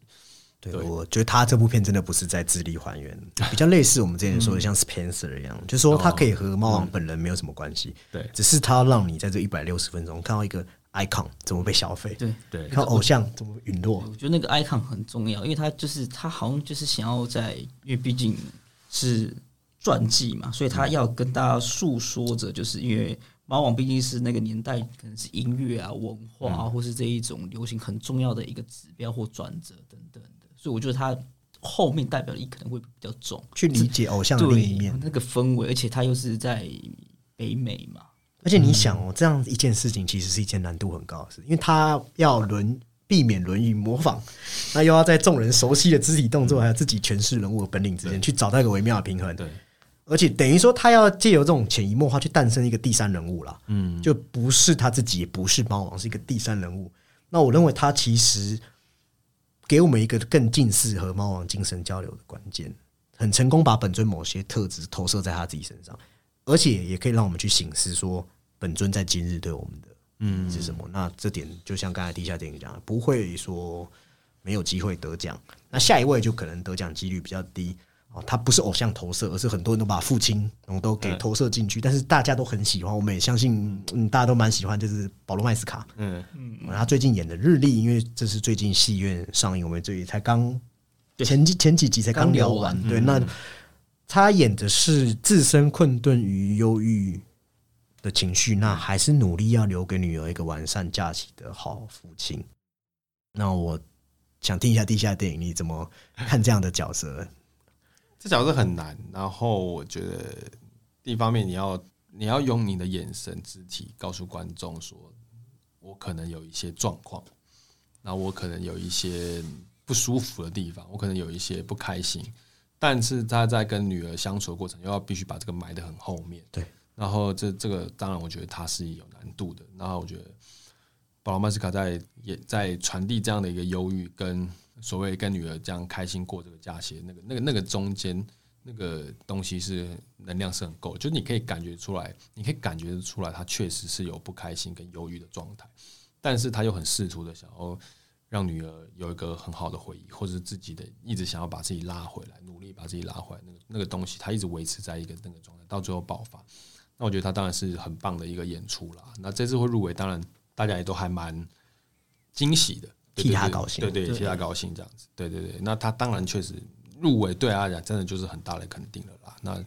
得奖就可能下次再来吧。有可能这个东西的调性跟奥斯卡比较对比较在在在我觉得他可能比较偏影展类的。放欧洲影展可能还会有一点点对，机会，因为我觉得也是骗子的关系，可能在主流的观呃会员里面，可能日历确实不是那么讨好的的一部片子，这样子。对，如果尤其如果又是用线上看的话，它更难消化嘛，因为它，我觉得它是个大荧幕的电影啦。那那它当然体验上，包含声音的设计。都是属于大荧幕的，所以如果有些会员只用线上看的话，确实这部片的力道会削弱很多。这样子，对。那我觉得在片子不够抢眼的状况下，然后保罗·马斯卡的演出又比较内敛的情况下，他确实在得奖就有一点点吃亏了。嗯，对对对对，但我觉得他还是演的非常非常好，那也是我很喜欢日历的原因了。就你看完之后，你很想要抱他一下啦，刚刚说没没事啦，没事，没事了，对，刚刚说没关系啦，对对对对对很很私密的一种观影体验。对对，日历也是对我今年最喜欢的电影。对对对对对。对，也我没有看完，也几乎会把它摆在今年的十大。目前还在十大内，对我，应该是没什么问题啊，可以留到年底的。女妖跟日历应该都还在啊。对，那最后我们也、不是最后啦，接下来聊这个是呼声非常高的布兰登·费雪，因为刚好提到我的金鱼老爸了，他就是绝对的核心，对啊，所有的布光、布景、音效都是这个角色精神具现化后的呈现，而且他还要扮演一个两百公斤的大胖子，穿着一直化妆特效的服装，也是很辛苦啊，也是要付出很多努力的。更重要的是，是他不是过去那个武打明星奶油小生啊，跳脱过往的那个都说是出来啊。看见这个内心的冰山了。哦，好像沉潜海底的金鱼，现在直接直接奔放出来了，嗯是对，很成功，和戏里跟关机位一样啦，戏里戏外的这个人生连接起来。对，没错没错。那刚才地下电影有说你蛮看好他得奖的对，，我蛮看好他得奖的，都都跟刚提到嘛，都有了嘛。对啊，还有他那个走过那个之前性性骚扰，对性对骚扰，对性骚扰的风波嘛，然后他又重新崛起嘛，这个是励志的英雄故事嘛，然后然后在片中的，我觉得片中要要摊开片中的表演相比，我觉得也毋庸置疑啦。因为我觉得有时候在每次看每次看奥斯卡这种演技奖，我都觉得这这五个人，我相信演技这真的就是没什么话。没有，虽然他们都是第一次入围奥斯卡的的，就是演技奖项，这五个人都是，可是以他们过往的经历跟他们这次交出来表现，我相信大家也都不会太有太多话啦。但所以我觉得有时候在比拼的一个状态，都都只是呼声跟。跟那个所谓大家有没有在想要有个共识，让他这次拿拿能够拿奖，上去这样。对对对，那当然，不然分雪刚刚上面也提到说他的他是个他场外的一些以前的被金球奖那边性骚扰的风波嘛，然后有点抑郁，然后从一个那么亿万级的票房《神鬼传奇》这部分，然后跌落神坛消失之后，又重新这部片子重新回归，然后我们可以再看到他从威尼斯影展首映的时候那个现场的那个掌声对那个那个反应有多热烈，然后包含到他这次的所有的演讲的内容，就是他得奖之后上台致辞的那个状态，我觉得都都是连成一气的。嗯，从从整个，我觉得所以不太，我我每次看这些演技奖项，我都不会把它看作纯粹在比里面的演技奖项，那是在比整个的那个氛围跟那个有没有那个是不是该你的的那个那个没有谁高谁低的问题。对对对，是不是该你的那个那个那个时候？但就刚刚提到好演员那么多，为什么是他五个入围？他们的演技一定没话说啦。对，然后所以我会觉得布兰芬雪在片中里面，包含刚刚提到从一个就是那么抑郁的胖子，然后到最后就是努力跟女儿和解，最后站起来。那当然最后那场戏，我相信很多人应该都蛮感人的。对，就是很有感触啦。先对，然后站起来这样子往前走，然后他撑起了整部片子的一个所有的情绪都是他他完成的嘛。那刚提到 Darren 在拍空这个空间里面，当然有他的一个导演的魅力在，但这个这个魅力要要能够成立，当然跟演员也很有关系。如果这个演员不好看，我指的好不好看不是外观啦，是这个演员如果表表现对不好，那这部片子你再怎么调懂调度或者怎么样，我觉得都不会好。所以这部片子很大一部分也是也是布兰登·费雪的功劳了。那我会觉得在整个的评比上，我会觉得布兰登·费雪应该是更有机会一点。只是我觉得很有趣、欸，就是你去看布兰登·费雪，毕竟是我们说他有多煽情，令人感动。那克林法洛就是有多隐忍，哦，忍好像可以忍住那些内心的狗屁叨叨，所以他们好像站在光谱的两极一样。就当然相比这浴火重生，这克林法洛没有这么多狗血绝地重生的故事。没有拉这么满，但是他的角色其实很完整。对啊，对啊，那我因为相比之下，克林法洛早就付过学费了。以前因为是生活不检点嘛，啊还有演过一些被人家嘲笑的角色，像亚历山大利嘛，他早就给自己上过一课。所以其实他很明显，他不是重生，他是已经找到自己明确的定位了。嗯，所以我觉得可以说到马丁麦多纳真的很会发挥他的特长。嗯，包括他上一次拿金球也是杀手没有假期。啊，对啊，那从那个时候起，我觉得那个很有戏感，大家都讲他眉毛嘛。对，那个八字那种时候就觉得他的风格是好像任何人生的不如意之事都可以一笑置之。但是后来喜剧眼神开始有点幽暗了，嗯，我觉得反而加深他在表演上面的对广度。确实确实，他是真的很内敛，内敛。那我那时候看完才跟我我朋友才跟我讨论，然后我朋友在讲，我觉得还蛮好的。他他说他每次以前看科林法洛演的片子，都觉得哦这就是科林法洛，然后但是看完女妖就会觉得哦科林法洛不一样了的那种感觉。我觉得就确实就是他这次教出来的表现了。可是一样的眉毛，它赋予了它更多的一点呃深意吧。对啊，就是我们之前节目我说过，我说他以前太帅了嘛，我是说黄金单身汉最最最那个帅气的时候，这可以大开暖气，可以暖你心房。只是你演员要学会开冷气嘛，要会有那个冷意嘛。那他现在有了年纪了，那个眉头的紧皱就不是只是说要呈现一些滑稽，反而也可以变成这部片我们看到有愤怒啊，眉毛也可以变成一种愤怒。对，那我自己会觉得说，当我们想到什么奥斯卡级别演技的时候，我们的认知其实有时候是很粗浅，因为我们往往会转向那种大开大合、最精湛。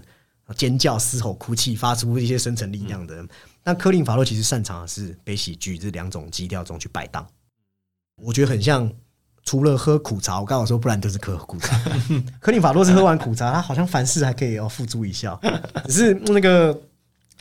那个苦啊，那个其实还是要忍嘛，因为大家喝过苦茶。哦，所以他的演绎其实就是一种啊，有那个回甘的感觉，因为苦茶到后面会回甘嘛。嗯，哦，所以我觉得最后可以看到是一个非常有男性魅力的。终于和他的演员直觉是结合。那总结来看，我有点结语了，就是保罗麦斯卡哦最有生活化，最能让人投射自己父亲的影子。但文艺基调喜欢他，但是对文艺基调可能在奥斯卡里面没有那么讨喜。那巴特勒很精湛，有那个费洛蒙散发出来，男性野性的魅力都会展示出来。是 是。但但猫王这样一个文化 icon，我们可能真的没有那么大的共鸣。那巴特勒有传达给我，但是比起其他竞争者，我觉得好像在其他竞争者上面有看到更多的面相，所以最后两强可能会锁定在布兰登·费雪和克林·法洛。是，好，那那你们觉得？我自己觉得克林·法洛吧。这个是压会压布兰登·费雪，但我主意科林·法洛。哦，OK，OK，OK，这这确实也是今年就是很很难预测的一个奖，真的是。我记得奥斯卡好像在颁这些奖项的时候，当然还是会给影片比较受青睐的那一部。当然有去年那个神圣电视台 那种预测很惨痛的经验哦，哦真的吗？你们去年没有觉得是神圣电视台？他们很多人都觉得是杰西卡·崔斯坦，我也是压杰西卡·崔斯坦，但我心里不是。但我觉得那部片非常之糟糕，所以我不希望杰西卡·崔斯坦是因为这部片得奖。他是个好演员，对对，他有更好的影影片可以得奖，常这样子啊，对啊。他那个方式就是奥斯卡会。他就是他们的菜，对，所以我那时候就压他。就是我刚才讲，他发出一些怪声音哦，怪怪腔怪调，因为他就是很，就是他可以面向各个观众，大家都是 get 到他在他在做什么，他在演什么，他的情绪是到底在哪里。好，那节目啊来到最后一环，啊进入我们的影后的讨论。那现在聊聊刚才地下电影，好像已经有想要很想很多话想讲。哦，这个最近斩获不少奖项，这真的是风向也是真的是乱到一个不行。这次真的是哇，就是塔尔的凯布兰奇跟杨紫琼嘛。对啊，真的是。你先聊一下这个，就是这两个了。杨老大影后文，你们你们先说，你们觉得是谁？你们直接先把先先讲结论。我觉得杨紫琼势如势如破竹的感觉。我。压在杨紫琼，但我心里有一个声音是凯特·布兰奇，又是分化的一个奖项，这真的好难，这这这真的好难。我觉得，对，就是我你先讲讲杨紫琼。杨紫琼当然就是我们刚刚提到所有跟关机位的理由一模一样，一模一样。然后，然后那当然就是他在就是开花结果了嘛。这部片对他来讲。抓到一个就是真的是开花结果的作品啦，然后真的是里里面的演演技，当然我们都真的无话可说啦。那现在整个的声量啊风向也当然是往那边往杨紫琼那边吹啦，对。但是因为 对 也卡蛋了，对，但但太难了啦，太难太难太难。那因为因为因为那时候我一直觉得在演员工会奖开之前，我就觉得像会是凯特布兰奇拿了，因为。凯特·布兰也收了很多个大奖嘛，包含英国奥斯卡评论评论家奖，对，然后很多，然后我都觉得，包包括你要讲金球奖好了，杨紫琼也拿了，凯特·布兰奇也拿了，因为他们分别是在喜剧类跟剧情类，对，那都拿了。那凯特·布兰奇声量再高一点，可是因为演员工会奖真的是太重要的一个太重要的一一一个风向球，太重要一个奖项了，对，这边可以。对，给我我跟听众解释一下，美国演员工会讲为什么那么重要好了，因为他真的基本上就是为什么我们说只要他开了那个奖，你闭着眼睛跟着他下就好了。那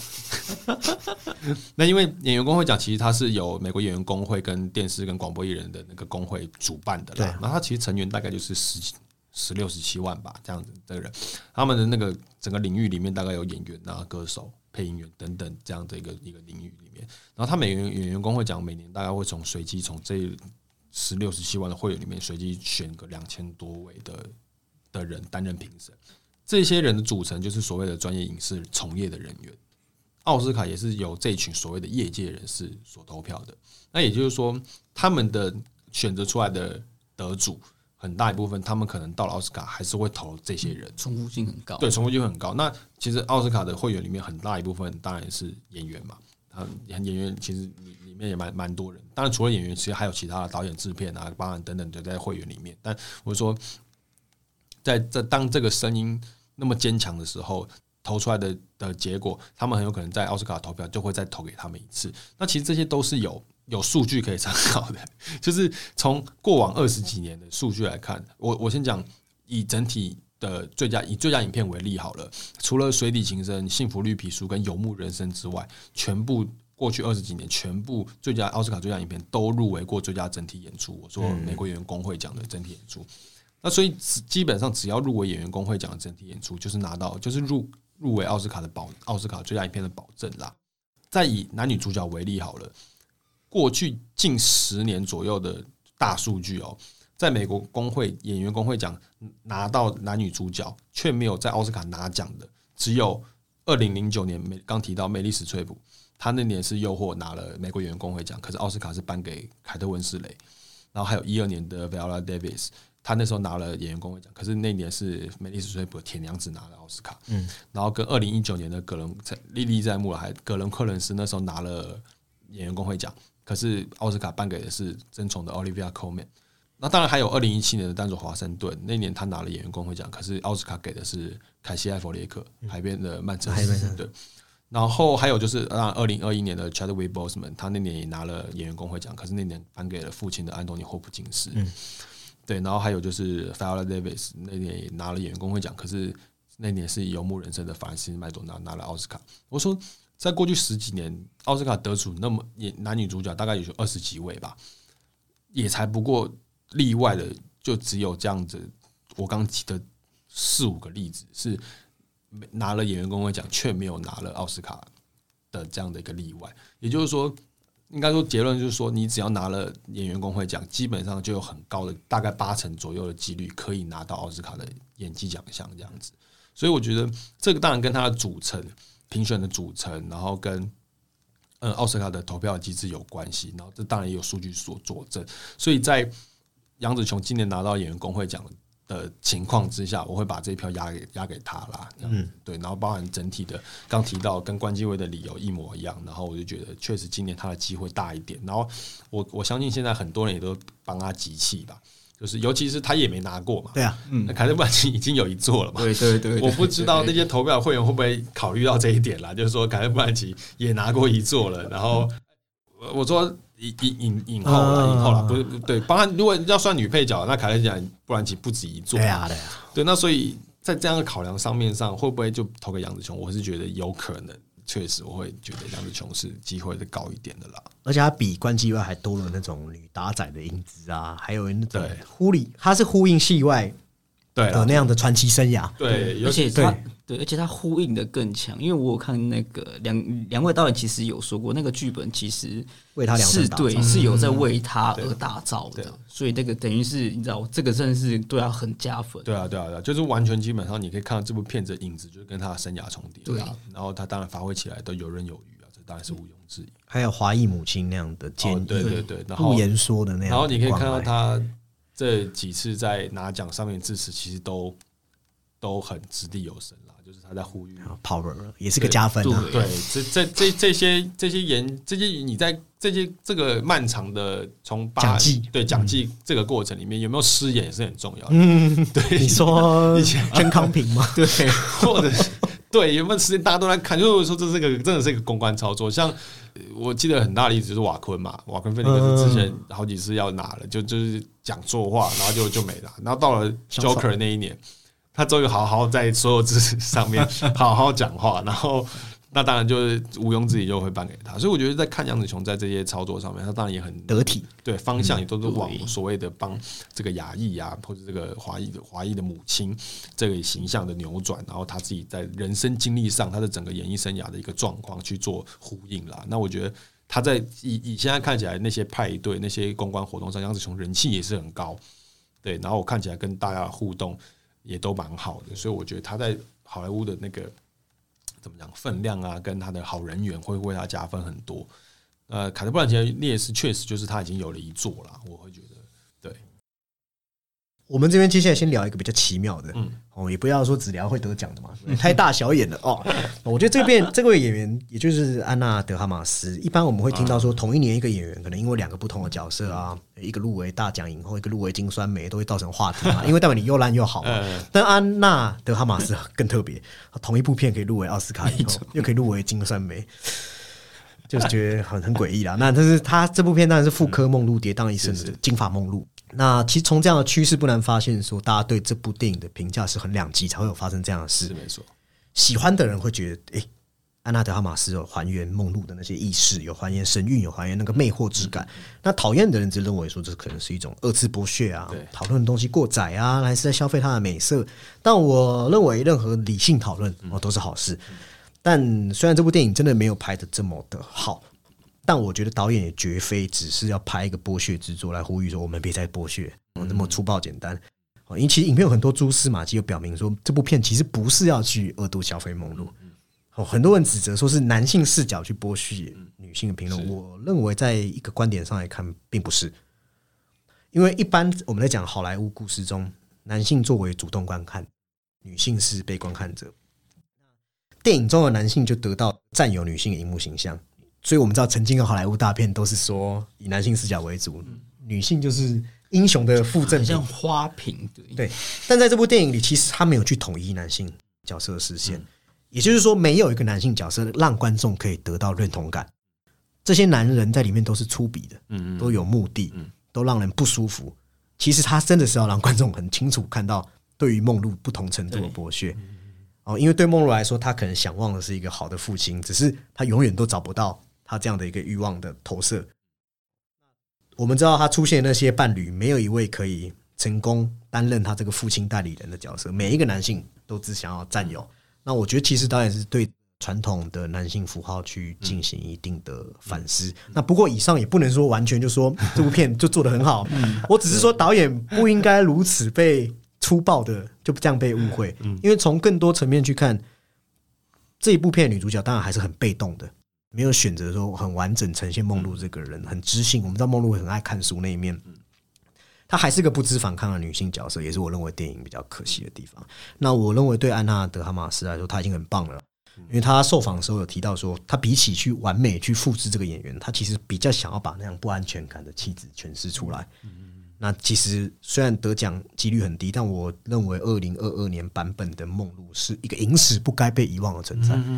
哦，因为特别在这样的风口浪尖下，我觉得现在是一个讨论什么都会被认为是极端言论的年代，是所以短时间内应该不会有导演在自讨没趣，敢再去碰这样的题材。对，要不然就是也要跟我们一样打预防针呢。对啊，对，就是因为你可能的目的，人家会把你曲解吗。对，就是会被曲解。就是我觉得他，呃，我觉得导演做一个创作者，可能没有这么的呃，说这么的不成熟啦。嗯，但是他我觉得缺点就是人物真的比较符号化，就是你很像你看一个呃这部电影，你很像看完一个超长的散文。那当然可以作为很发散或是很留白，但是他的精神性的或者是一些比较有感情的东西，其实没有抓住观众。对所以这样的题材就可以连连接到我们现在要讨论的，就是影后另外一个热门人选，就是因为其实也因为题材引起一定的争议塔尔，哦，还有凯特·布兰奇。那因为他在这部片，我知道很多听众可能还没看，就是说他饰演的是一个天才指挥家，但是却有很多私生活的问题产生。那我们就看到他像多米诺骨牌一样把自己推向毁灭。那其实，在片中，他是一个有男性气质的女同性恋指挥家，也就是说，他拥有着现代人们口中政治正确的防护罩。他可以运用自己的职权，在那些灰色地带玩弄自己的权力游戏，也接近或是 maybe 可能可以跟他想要发生的女同学有一些呃女后辈有一些肉体关系都不知道，因为影片刻意用一种模糊的视角。当然，选择指挥家这个身份有一部分原因是因为过往一些男性指挥家都有卷入类似的丑闻，所以自然会引起一些过激人士的批判，就觉得说你导演怎么把这样一个不好的角色故意套上女性性别，我还特别给他来一个同性恋，好像在讽刺同性恋跟女性就可以为所欲为。只是我不觉得导演是要这样想的，因为我刚刚讲他设计的很模糊。对，我觉得这个就是角色我喜欢的原因，就是这样子。对他就是有这种很多的双重性可以去解读。因为我我我觉得回到刚刚剥削那那个问题，就是说我们这样讲可能有点嗯粗呃有点二二元化，然后跟有点粗浅。但我觉得，比如说女女性好了，同志好了，这些所谓我们我们在主流的男性霸权的社会里面来讲，我们都认为他们是弱势。那在这些电影里面拍摄这些这些所谓的弱势的群体里面，那有没有被消费，或是有没有被剥削这个状态？难道一定要创作者今天大声出来喊说我没有消费他们，然后或者是一定要有，比如说一定要有同志来说我我拍同志才会免除掉被消费的一个概念吗？比如说像最近很红的关于我和鬼变家人那那今天他有没有消费统治？那一定要就是我我的意思说他，其实我觉得过我觉我觉得在电影的世界里面，嗯同志也好，女性也好，然后你你讲塔尔把这两个东西结合在一起，然后到底今天我们一定要说创作者是男性，或者创作者的性向是怎么样，才能够去了解他有没有去去去剥削或者消费这件事情？我觉得这件事情其实是吊诡的啦。那我觉得，我觉得，我觉得对我来讲，像看布朗也是一样，对我来讲，永远的问题就是说，他有没有好好的观看，或者是好好的在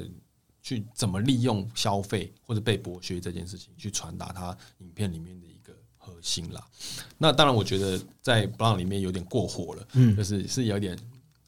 我我能理解那些不不满跟不开心的声音，因为他们把这个东西。这个东西确实是把它一个物化到一个极致啦。那当然，对于男性的依恋，然后对于男性的所谓阳阳具的崇拜，或是父父父亲的这样的迷恋的程度，我觉得他是当然是有点太超过。但我能够理解他这样这个男男性导演在做这样的一个操作的一个想法对过程。那我觉得确实这这个我们刚提到，难道我们看电影就是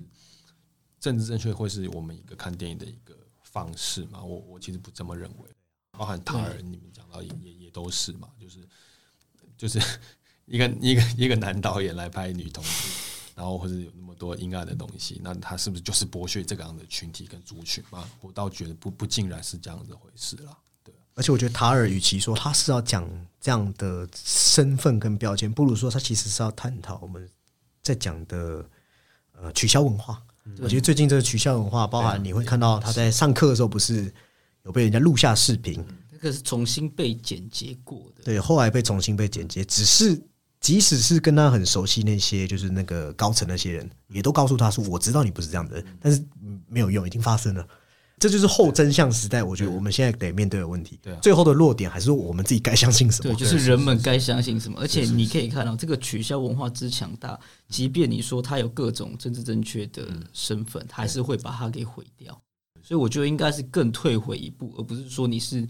男女或是同志或是异性恋也好，就退回作为人本身，我们该怎么去看待这些事情？因为其实就连塔尔在剧中有讲到说，因为他听到有学生不听巴哈，因为巴哈有那种厌女的倾向，那塔尔也说不希望用这样的东西来对西方经典做一个全盘否定。他觉得这是这个 social media 的时代的一种审判，嗯嗯嗯，他不想要让艺术和这些身份标签混杂进去。我觉得这个塔尔也是传递一个导演可能想要讲的事情。那当然，我们也不能去一昧同情塔尔，但也不能把他当成一个很恶缘啊。你刚才讲我讲到关键字，不能把他当成坏人。哦，如果你觉得导演在嘲讽女同，我觉得这恰恰是误读。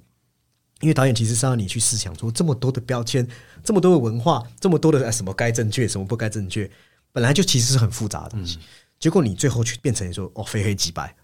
你给我讲那么多东西，结果你只是要你只是要呼吁说我们现在该打谁，嗯，就变成一种猎物文化。那我觉得回到演员身上，其实凯特·布兰奇他本人也有卷入这样的混乱嘛。他曾经因为演了伍迪·艾伦嗯对啊的戏，嗯，我觉得这件事情确实是很有趣的，包含我自己到现在都没有答案。比如说之前也是吵很凶的嘛，那个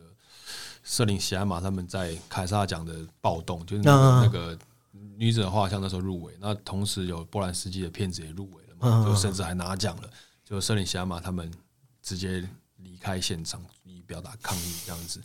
那这个东西对我来讲也，当然我我能理解他们，可是对我来讲，我一直在思考这件事情，就是说如果今天比如说伍迪·艾伦的事，伍伦伍迪·艾伦的事情爆爆出来，可能是在一零年或之后嘛，一零一五一一六一七这之类的，但我们能不能否定他以前的作品？对我来讲，确实是一个值得思考的问题。因为对我来讲，曼哈顿，然后那个，反正他早期的早期的作品，对我来讲还是还是杰作。会不会因为他有一些师德的问题，就否定掉他的作品？对我来讲，这件事情确实确实，我还在我也还在想，还没有答案。但我不会那么快的把它说死了。对，因为凯特·布兰奇当年演的《乌迪·艾伦的是蓝蓝蓝色茉莉嘛？对，只是我觉得就直接呼应了电影的问题，就是说如果你去上纲无敌 A 人就算了，因为他确实犯错，可能要被大家指责，那就算了嘛。但是如果我们因为这些事情就去忽略凯特·布兰奇的表演，我会觉得比较可惜，因为毕竟凯特·布兰奇甚至不是那个那个做错事的人，那个最对对对对，对我们确实，我觉得塔尔展现这样的对取消文化，我们确实该惩戒那些滥用职权的人，只是有时候太超过，又会变成无止境的。这个确实是蛮值得想一想的啦。对，对啊，那我觉得就是导演很刻意用灰色地带，他不给你，他也不给你答案，就像我们三个，我们现在也没给你任何答案，对 对，就留留给观众。对我自己我是不敢有答案了。没有没有没有没有，没有，因为 我还在想，没有人敢啊我也。我也还在想这件事情。对，确实。对啊，那其实最后两位就是法贝尔曼，刚刚有提到米雪儿威廉斯，那还有一个其实留在重头戏，也就是智莱斯利的安德利亚啊瑞斯波瑞格。呃，其实这个可以给地下电影来讲，就是他因为入围这件事所引起的这个外围风暴。对，烧了好凶，但真的只能说这是一个成功的操作案例啦。你来跟听众讲一下他到底发生什么事好了。应该哇，这个真的要讲好久。但总之就是，To Leslie 真的是近年的一个小小片小成本电影的奇迹，能够入围这个东西。但第一个，我那天也在跟，因为因为这部片子后来被光年樱花买下来了，对啊对啊然后那天也遇到他们的老板，然后也跟他们聊了，也跟老板聊了一下这部片子这样子，然后，但他也是觉得那时候他看完，因为我我到现在都还没看过这部片子，那总之他看完，他觉得演的真的非常好，也非常好这样子。然后他是在我记得他好像是在公布入围当下就决定要买下这部片子，然后还是我我有点忘记，但就是我觉得这部片子确实能入围你最佳女角，对我们来讲都算是蛮惊喜的吧。你们那时候看到入围名单都还有点有点像，对对。对对对对。对，因为那时候真的在我们刚提到的奥斯卡，它是一个宣传战，对，它是一个大量的公关，然后所以它需要很大量的广告曝光，然后很需要资源人脉啊，对人脉资源这些都都都是。那《To Leslie》这部片子基本上在北美完全基本上没有什么讨论的声音，它是在去年二零二零年的三月在西南偏南的影展首映啦。那当然评价还不错。到后来他们就上去十月，就是我刚提到你要报名奥斯卡，一定要有公开的商业放映，他们就去放映了。他们整体的票房也才拿了二点七万美元，非常少。只有二点七万美元，全在北美这个票房里面哦。所以第一个，我们可以从整体的反应来看，就是它基本上没有什么人知道二点七万美元大概多少钱，不到一百万台币嘛。没有被看见，对，在北美这个地方还不到一百万台币的票房，这到底是什么什么概念呢、啊？我说现在台湾的片子在台湾没有一百万票房，这是惨到一个无比，惨到不行啊对，那这部片在那边基本上没有票房嘛。那再来就是，那我们看除了票房之外，我们刚提到奖项上面，图拉斯里也没有什么大大奖入袋啦，就是说它只有一些国家评论协会奖啊、独立精神奖的一些入围跟获奖，所以整体的声量其实是很低迷。所以，我们从这些现象可以发现，基本上没什么人听过 To Leslie，包含那可能那一万个会员里面，可能都没有人，或者在投票，哦或者在所谓投票的截止上面是没有没有，就是没有人可以听听，没有人会听过他的这样子。但这中间是产生一个规则上的一个，我不能讲偏差，产生一个规则上的一个取巧的，或者是一个一个概念上，因为在我我了解的状况下，是奥斯卡最佳女主角项目上是演员分会中一千三百零二名符合条件的成员才能为演员投票啦，所以也就是说他们用算的，就是说今天要入围入围奥斯卡最佳女主角，你只需要拿到两百一十八张选票就能够入围。就是在这一三一千三百零二名符合条件的成员中，你拿到两百一十八张选票，你就能够入围这次的奥斯卡。那图雷斯里的团队就用这样的方式去，也不能说拉票，他就是疯狂的在那时候在入围，在投票截止前，你就可以看到各大名人社群，对，Edward Norton，对珍妮弗·安很妮斯多顿，全部莎莉·赛隆，对，一直疯狂发 Twitter、IG，一直在呼吁大家那个演员有演的表现的多好多棒，然后我们应该要多正视这些这些骗子，然后我们一直为他拉票干嘛干嘛的，然后一直疯狂洗这个东西，然后就只用社群的状况下，然后或者是一些私下的一些场合的放映的特映的的方式，那那些放映的场合都请到很大也是很大牌的的明星啦，然后去站台干嘛的，所以就。因为这样子，然后被这些业界的人，就是他们的目标，并不是让所有人都看到这部电影，而是让那两百一十八张选票能够稳稳的入袋，可以挤进去名单。对对对，所以他们目标就是锁定在那些拥有投呃最佳女主角的那些会员身上，然后去去投票这样子。对，所以以这个，然后最后真的就入围了嘛？那当然就 真的门槛过了。对，好像引发了一些非裔女性的不满。对，女女王。对，就呃，我记得是那是 Viola Davis 的。洗掉了她嘛，然后还有很多，因为原本的其他人的那个 怎么讲，就是他原本的领跑的入围人不是他嘛，对，然后就这件事情之后，当然好莱坞就有很多种声音，比如说有人当然支持他，就是说他演的很好，他他就是该入围。那当然有另外的声音，就是说看这就是奥斯卡我们常年的窠臼，只要公关做得好，宣传战术得当，就能够入围最佳女主角。所以当然就会有这两两派的声音拉扯了。那当然，我们都没有看，我也没看过实际的片子，但我相信这这件事情确实会，呃，在往后，我觉得它会成为小独立片子的，就是预算没那么高片子的一个招数了，经典的战术。对啊，就是然后也会被拿来参考了。他们的草根运动这样，就是你你怎么让那些投入数十万甚至数百万、数千万美金在宣传一部片子的大片商？大片场那样子的时候，那你我怎么用少少的预算就能够让我家的女主角进行女主角范围里面，甚至提升一下这部片的能见度？对对对对对。然后我觉得这这个确实是可以值得参考的范范例。对啊，那当然我不确，我我我也不相信奥斯卡的奖季文化会因为托雷斯里就改变，但是它确实是往后的一个 招数的教范例。对对对对。但奥斯卡战争归奥斯卡战争我觉得对。影迷来说，就是用自己眼睛去看他的表演，对，确实还是回到那句话，就是你要自己看过，你才知道。对，那就帮光年打片吧，好像三月二十四号，对对，三月二十四号会会上映。对，这这当然是就是大家也蛮期待的片子啦。然后也确实就是让也因为奥斯卡，大家才更加知道《图雷斯里》这部片子，因为包含我自己在他出来之前，我也都对他不是说很了解。对，所以我觉得确实在。奥斯卡这个片单里面确实有这样的一个作用，让我们可以看看这些片子到底长什么样子。那我们最后留一个小小的版面给这个蜜雪薇廉斯，不然真的是 刚刚有说嘛，她突然被放到这最佳女主。对，当然他的这个气场上面是比较我们台语讲比较舒适嘛，但是呃，因为毕竟法贝尔曼终归是要回到这小 Sammy 身上了，就看过这个小史蒂芬史蒂博转变。只是我觉得这部电影也像是他拍给他母亲，对他母亲离婚的一个谅解，对母亲的感谢，还有一些曾经伤痛的揭露。那我因为我自己非常喜欢蜜雪威廉斯，对海边曼彻斯的时候就非常就是哇，还有他和西斯莱杰一些过往，我就觉得哎，你可以。很幸福，去认为他的这些感性、温柔、浪漫，真的影响到 Stephen Spielberg 的一个长大的过程，哦，成为了让他儿子跟他一样是那种容易陶醉在粉红色泡泡的个性。但是重点是，我觉得那一段摄影机下面的舞蹈，哦，对，大家都跳得很美，对，大家都被那那那场戏真的是拍很好，所以我就说前面真的都拍得很好，对。我也觉得到后面就是后继无力，当然这跟 Stephen Stephen 也有关啦，对对对。但蜜雪威廉斯，我觉得他很会隐忍、强忍悲伤，也要微笑的表情，他好像很擅长。我觉得他是最懂得把最美的部分留在戏剧中的演员，对，他是这个这方面的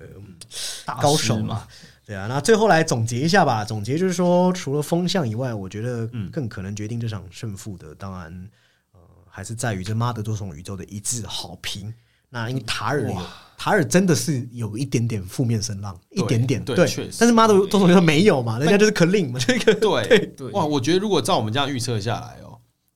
妈就是妈的好像会 可是拿爆很少拿很多，因为呃，岔题一下，最佳影片跟导演，你们是认为？我认为最佳导演跟最佳影片会是在丹尼尔组合，就是妈的多重，还有这个马丁麦多纳他们去分，他们两个。对，OK，你要跟那个。所以我就觉得哇，今年那照我我我还是不敢相信，我还是认为 Steven Spielberg 在导演有一点机会，有点机会，但是我目前看起来多重宇宙真的是太受欢迎了，然后他有可能把导演也带走。而且他用那么低的成本完成这样的，对，这是很厉害的一件事。因为我有看到说，他们光特效团队，他们不止钱很少，他们人还很很少才五个人而已。对，那那也就是说，呃，呃包含导演工会也颁给了他们，然后最佳影片基本上我觉得多重宇宙也很有机会。然后我觉得马丁·多纳可能会拿剧本，嗯，嗯，对，嗯那那那那如果照我们这样看来，女主角杨紫琼，男配角关关继威，然后你认为杰米里寇那女配角，然后影片又导演，哇，今年真的是 我不知道，我觉得所以我很害怕做在今年做预测，我觉得今年真的很可怕。A 二十四笑的最开心的一哦，年对啊，对，然后又如果不然的被选对啊又又是又很 A24 开心，对对对对，所以那杨紫琼当然也是一个近四十年演员生涯一个集大成啊，对啊对啊，而且我觉得不光只是角色总集哦，更重要的是他一样有一个嗯，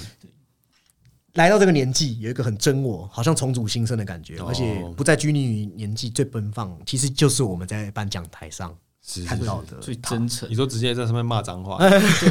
你说他有那个谢盈萱。哦对，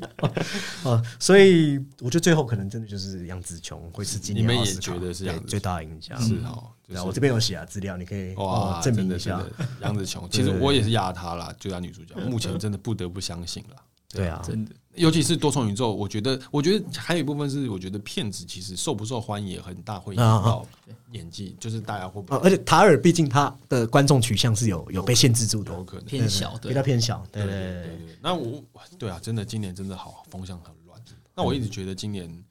嗯，就是多重精彩了。对对对对对，会让你真的在看电视的时候，哎，有点我觉得是会有期待。不 像前几年我呃，像那个《青春上流》那一届，其实演技奖项都还蛮蛮蛮稳的，嗯就是那一年的 Joker 啊，然后那个罗拉登，然后、啊，罗拉登跟然后跟那个 Judy 嘛，，Judy，对对对，我觉得那一年真的没什么好说，但今年真的很有趣啦。很有趣。再打一下我们的预防针嘛，就是预测就是只是那个脉络，对啊，我们聊天讨论，没有我们去年我们全部都讲我们喜欢了，然后就被打疯狂打脸哦真的打肿。我我们也喜欢 Cumberbatch 啊，这个也没有。哦，真的哦，就男主角的部分，对啊最后去年是谁？哦，是王者理查吧？但我觉得风向，对我真的可以跟听众讲，风向很重要，因为风向就是 Will Smith 啊那一年。曾康平一讲错话，我就说完了，对这个全餐季好像就丢了。被摘掉。但还是没有，因为后面的风向全部在啊，我说在影片上面都风就吹到越动新旋律，对，可以这扣打身上。对对对对对对，那当然对。男男主角、男女主角去年我觉得也也风向也蛮稳的，但还有个礼拜，也还是有人可能讲错话。没有，对对对 今今年是真的很很乱，今年是真的很乱，所以我就觉得今年确实有趣啦。今年对那那其实今天也很高兴可以邀请到这地下电影和我们一起讨论，然后也让这地下电影来打一下自己的粉砖的广告，或者啊 去哪里可以发啊到你的？，我目前主要经营在脸书粉丝专业上面，然后因为我自己也是话比较多的人啦，所以我比较擅长就是写文字这样子，然后所以 IG 比较没有在经营，因为 IG 比较像图文的方式，那我就不要再经营在脸书，然后脸书搜寻地下电影就可以找到了，对，那有兴趣的话可以看看这样子，对，不不求暗赞啦，但就是看大家可以 可以看看内容就好，对，也可以 OK 这样子。好，那我其实我们在这一集结束之后，之后也陆续会放出这最佳动画讨论啊、最佳外语片，还有这最佳影片的讨论，那也请听众可以继续。那如果喜欢，我们也欢迎到 Apple Podcast 或 Spotify 帮我们留下五星评论。那我们本期的讨论这边告一段落，拜拜拜拜。谢谢，拜拜。